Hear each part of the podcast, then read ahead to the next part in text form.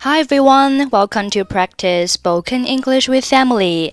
欢迎收听和 Emily 一起练口语，我是 Emily。Okay, today's sentence is I incline to be a vegetarian. I incline to be a vegetarian.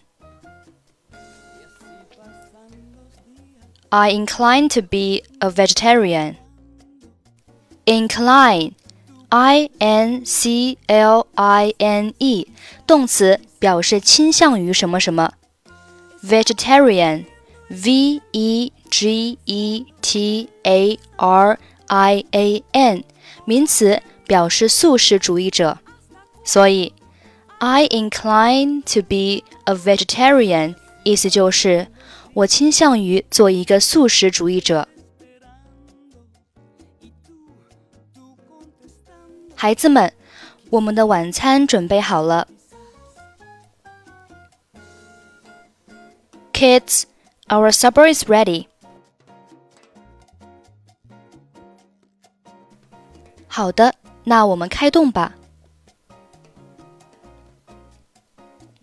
Good, let's start with our dinner. 苏珊，把芥末递给我好吗？Would you pass me the mustard, Susan? 好的，给你。Fine, here you are. 你喜欢吃什么？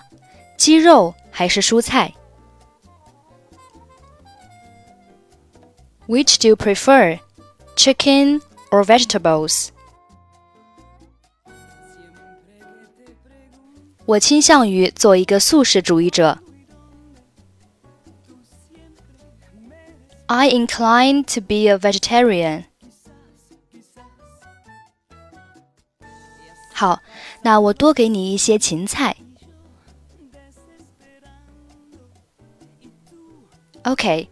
Let me give you some more celery. 谢谢，味道真好。爸爸，你手艺真不错。Thank you. It tastes good. You're quite a good cook, Dad. 谢谢。那为什么不多吃点呢？要不要再喝一点果汁